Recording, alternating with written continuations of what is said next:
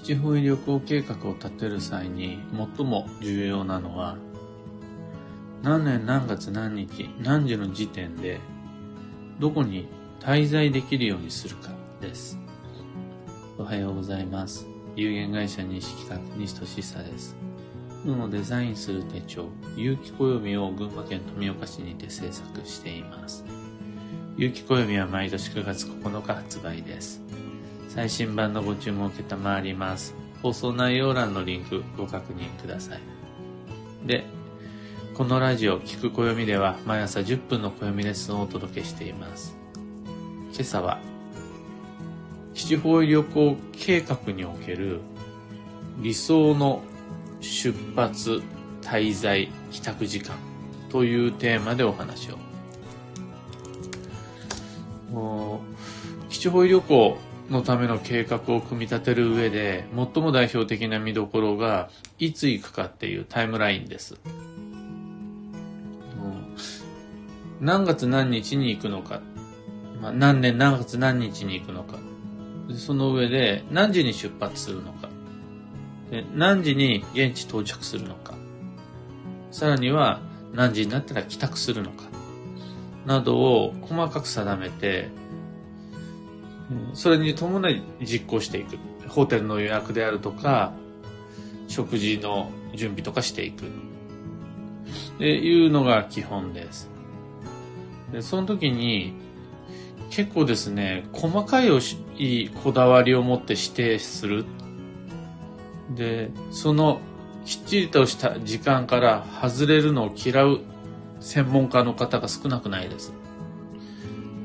がっつり日時にこだわるわけです。中でも、もへえって思うのが、帰りの方位。帰りの方位とその時間の吉祥を重視する考え方があって、もう誠実な真面目な人は大変だなっていつも思います。で、理屈をこじらせれば僕にも基地方位旅行に行った時に何月何日に出発して、で、何月何日何時に帰ってこねばならないっていうことは、一応有機になれば言えると思いますが、西企画ではそこまではこだわりません。もしも、今から基地方位旅行計画を立てますっていう人がいて、いつでも大丈夫だから、仕事も暮らしも融通が利くんで、いつでも大丈夫だから、いつが一番いいかね、どういう計画が一番いいかねっていうふうに言われたら、じゃあ、まず、七方位旅行をする日を決めましょう。で、この月の中で何日がいいですっていうのは、有機暦だったら赤星が書いてある日がベスト。白星が書いてある日がベタ。そして赤と白、二つの星印が両方並んでいる日をベリーベストとします。で、ここからがポイントなんですが、な、どれぐらいでも融通聞くんですよね。だったら、その、良い日、ベリーベスト選ぶんでもいいし、ベストを選ぶんでもいいし、ベタを選ぶんでもいいです。どれを選ぶんでもいいから、その、どの日に行くかっていうのを選びましたね。そしたら、何年何月何日に行くんですね？わかりました。そしたら、その1日は24時間丸々現地で滞在することができるように、その前日に出発しましょう。この前日の出発時間にこだわる必要はありません。大切なのは、この日に行こうって思ったその1日を24時間まるっと現地滞在することです。で、それを可能にするためには、前日までに現地入りしていく必要があります。この現地入りの時間は、何年何、何時でも構わないです。さらに、後の時間。丸々24時間現地滞在が終わった後に、もう一回、あの、まあ、寝て起きて、帰ってくるのが翌日。この帰ってくる時間は何時でも構わないです。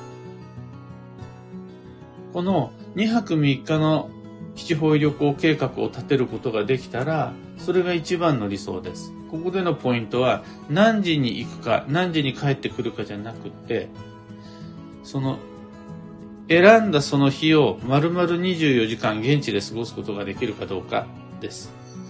でこれを基準にして考えると、そのためには何時に出発しようとか、そのためには何時になったら帰宅しようとかが自然と出てくるはずなんです。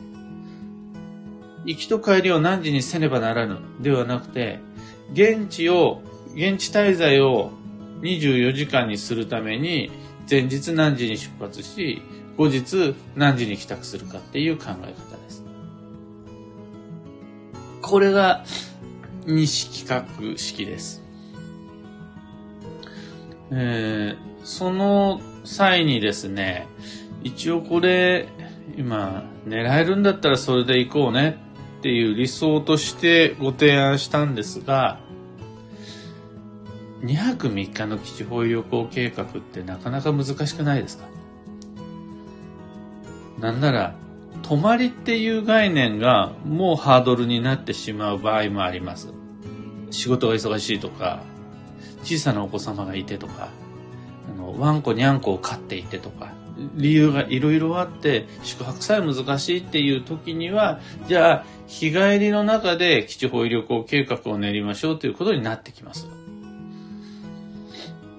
で、そうすると今日の今ご提案した考え方は使えないんですが、まあこれはあくまで理想の基地方医療法計画で、できるかどうかは別の話っていうふうに考えた場合はそんな感じになります。で宿泊を伴わないような旅行の場合、今日、今日という24時間の中で何時に出発し、何時に滞在し、何時に帰ってくるかということになるんですが、開運ドリルワークショップの中では、その日の何時に滞在するのが理想ですよという時間はご提案しています。その時間に現地に滞在できるのが一番いいですという目安です。でそこから逆算して、ってことは移動時間考慮すると何時出発がいいですよね。また、その時間現地に滞在したならば、何時以降に帰宅するのがいいですよね。そんな風にして、行きの時間と帰りの時間が決まります。ここでも考え方は共通なんです。現地滞在を何時にするか。これはもう変わらないです。ただ、西企画の中では海運ドリル以外の場所で基地方位は何時に現地滞在せねばなりませんっていうことは絶対にないんで、ブログでも言わないし、講座の中でも言わないです。海運ドリルでだけ、理想の基地方位旅行計画であり、未来の運のデザインをする最も効果的な手段として、何時に現地滞在するのがいいですよっていうのを使うんです。それ以外では、もう、大丈夫大丈夫。その日行ければ大丈夫なんだから。で、何日に行くかを選ぶときには、有機暦を見て、星が2つ並んでたらベリーベスト。赤星がベスト。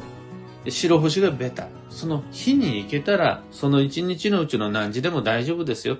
ただし、滞在をするっていうのが重要で、この滞在から逆算して前日、後日みたいなのが決まっていくし、滞在時間を伸ばすためには何時に出発して何時に帰宅するのがいいかねって感じになってきます。え結論。意外にそこまでこだわる必要なし、帰宅の時間と行きの時間には。ただこれは、の、ある意味こだわっていただきたいのが、なるべく基地方位に長く滞在したいです。えー、そのためには24時間丸々っていうのが理想です。結果、前後の日を出発と帰宅にするので、2泊3日が理想になります。どの日を選ぶかいいか、のがいいかは、暦の、有機暦の上では星の日を参考にします。で、この考え方に関しては、日帰りの場合も一緒です。その選んだ星の日、なるべく長く滞在するためには、何時に出発して何時に帰ってくるかっていう考え方をします。今朝のお話はそんなところです。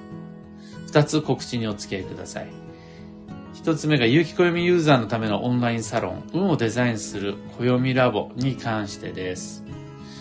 えー、そんな、今はどちらかといえば、講座っぽい集まりになりつつあります。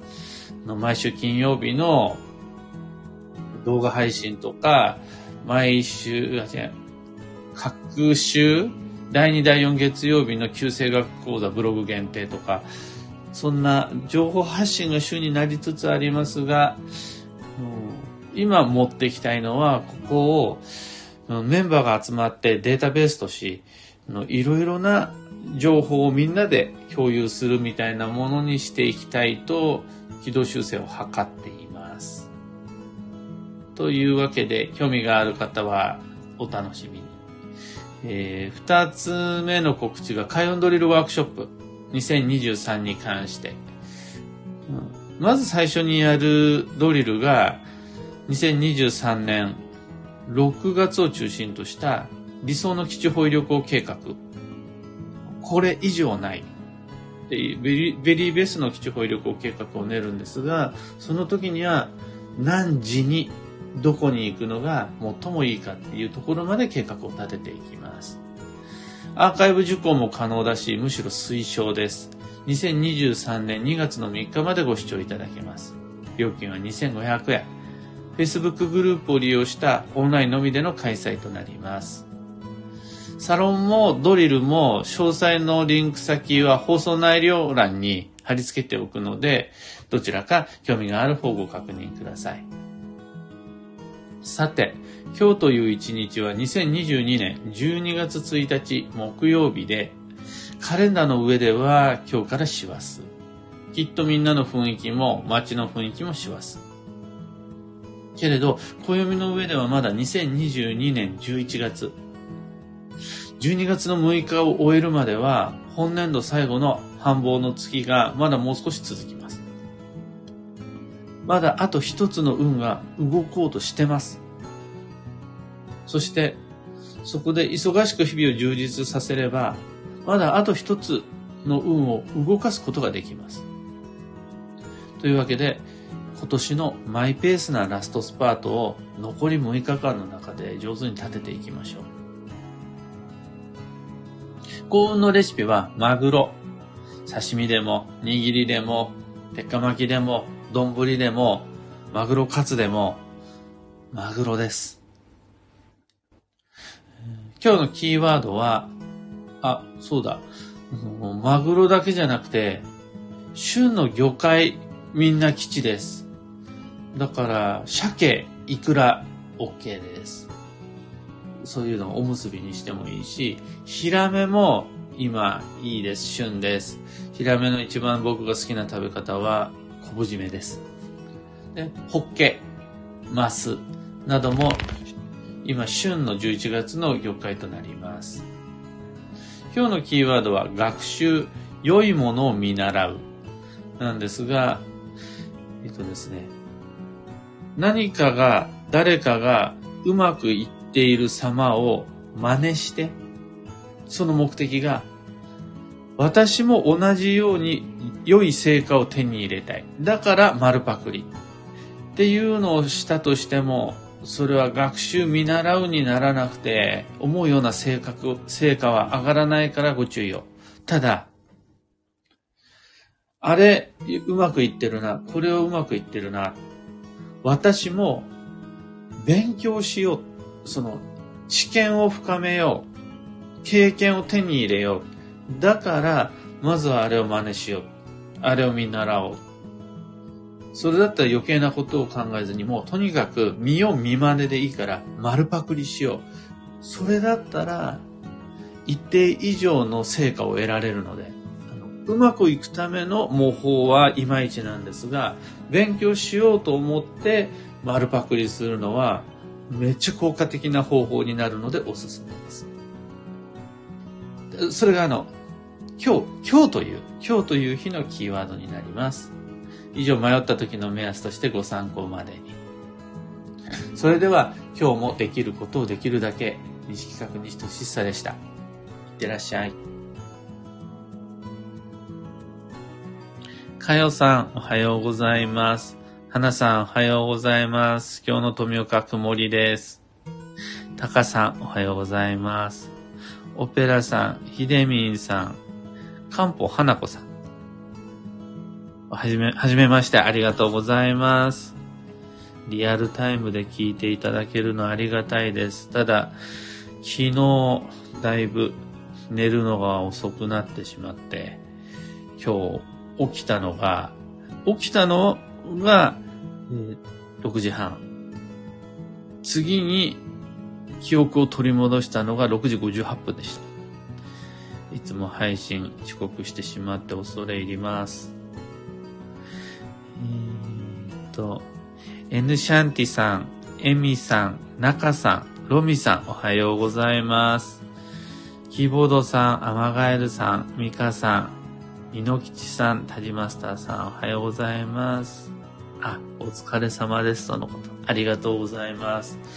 今日、今日を入れて、残り6日間の本年度最後の繁忙期。えー、もう十分頑張ってると思うし、なんならもうとっくの昔に師走が始まっちゃってて、残り6日間もげっそりだよという方も多いかもしれないですが、どうせ頑張るだったら運が動く時に頑張った方がいいし、今僕の残り6日間を頑張るというモチベーションは一つだけで、今ちょっと頑張っておけると、12月が楽になる。で、みんなが繁忙の、繁忙じゃない、師走の12月をひいひい言ってる中で、自分は大掃除がもう済んでる。自分はクリスマスケーキの手配も終わってる。自分はもう年賀状始められてる。自分はっていう風になると、ちょっと余裕ができるんですよね。で、この余裕ができると、クリスマスなどの年末年始のイベント、お正月の過ごし方が、ちょっと余裕が持てるので、そうそう、すごいリッチな気分になれません？みんなが、もう、バタバタ、師走でヒーヒー言ってる中、自分は、えっ、ー、と、映画、アマプラで映画、君の名はをもう一回見直す、みたいなことができるのがいいなと思って、今年のラストスパート、今かけています。ぜひとも一緒にマイペースなラストスパートしていきましょう。というわけで、今日もマイペースに運をデザイン。僕も張り切りすぎずでもラストスパートのために行ってまいります。